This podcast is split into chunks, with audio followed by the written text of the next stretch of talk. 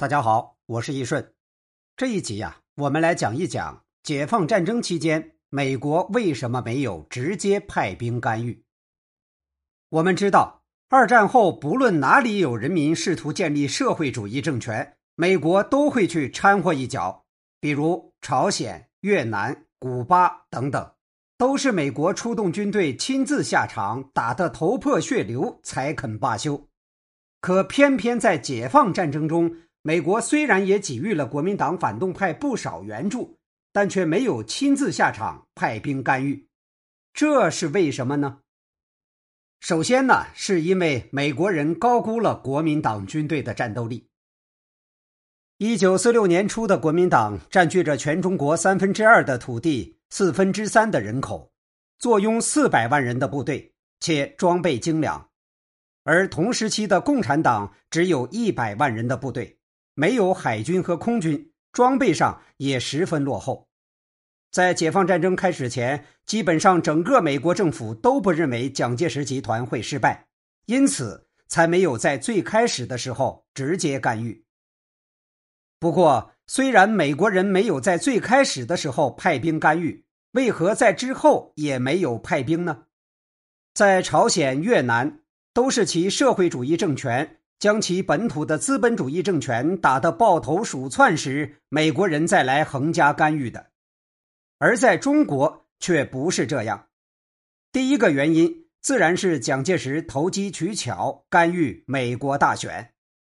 一九四八年，正当解放战争陷入焦灼时，美国大选也进行的如火如荼。共和党候选人杜威称，如果当选。不但会加大援助蒋介石集团的力度，还会直接派兵支援蒋介石。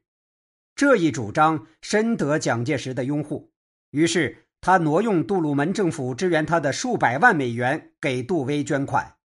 这一举动惹怒了杜鲁门，故在杜鲁门连任后，非但没有加大对蒋介石的援助力度，还一度切断了援助，直到朝鲜战争后才恢复援助。而当时的国际环境也不允许美国直接派兵干预。一九四八年，第一次柏林危机爆发，苏联军队封锁了西柏林，而美国则动用了大批的运输机向西柏林空投物资。美军主力在西欧枕戈待旦，生怕苏联红军的钢铁洪流哪一天便冲了过来。因此，美军分身乏术，不能支援蒋介石集团。与此同时，中国的国情也决定了美军的干预不会奏效。美军虽然高度机械化，但是当时的中国缺乏完备的公路铁路网，美军的车辆难以正常使用，而且当年的中国城市化水平极低，主要以农村为主。就算美军直接派兵占据了几个大城市，但是无力占据广大农村也是徒劳。而中国的体量巨大，非朝鲜、越南、古巴等小国可比，也使得美军望而却步。朝鲜、越南领土狭小，美军出动几十万兵力便可构筑成严密的战线，并守卫占领区。可是我国幅员辽阔，纵横数千公里，如果美军真的妄图直接派兵干预，那么，十几万、几十万美军根本不可能构成完备的战线，并牢牢控制占领区。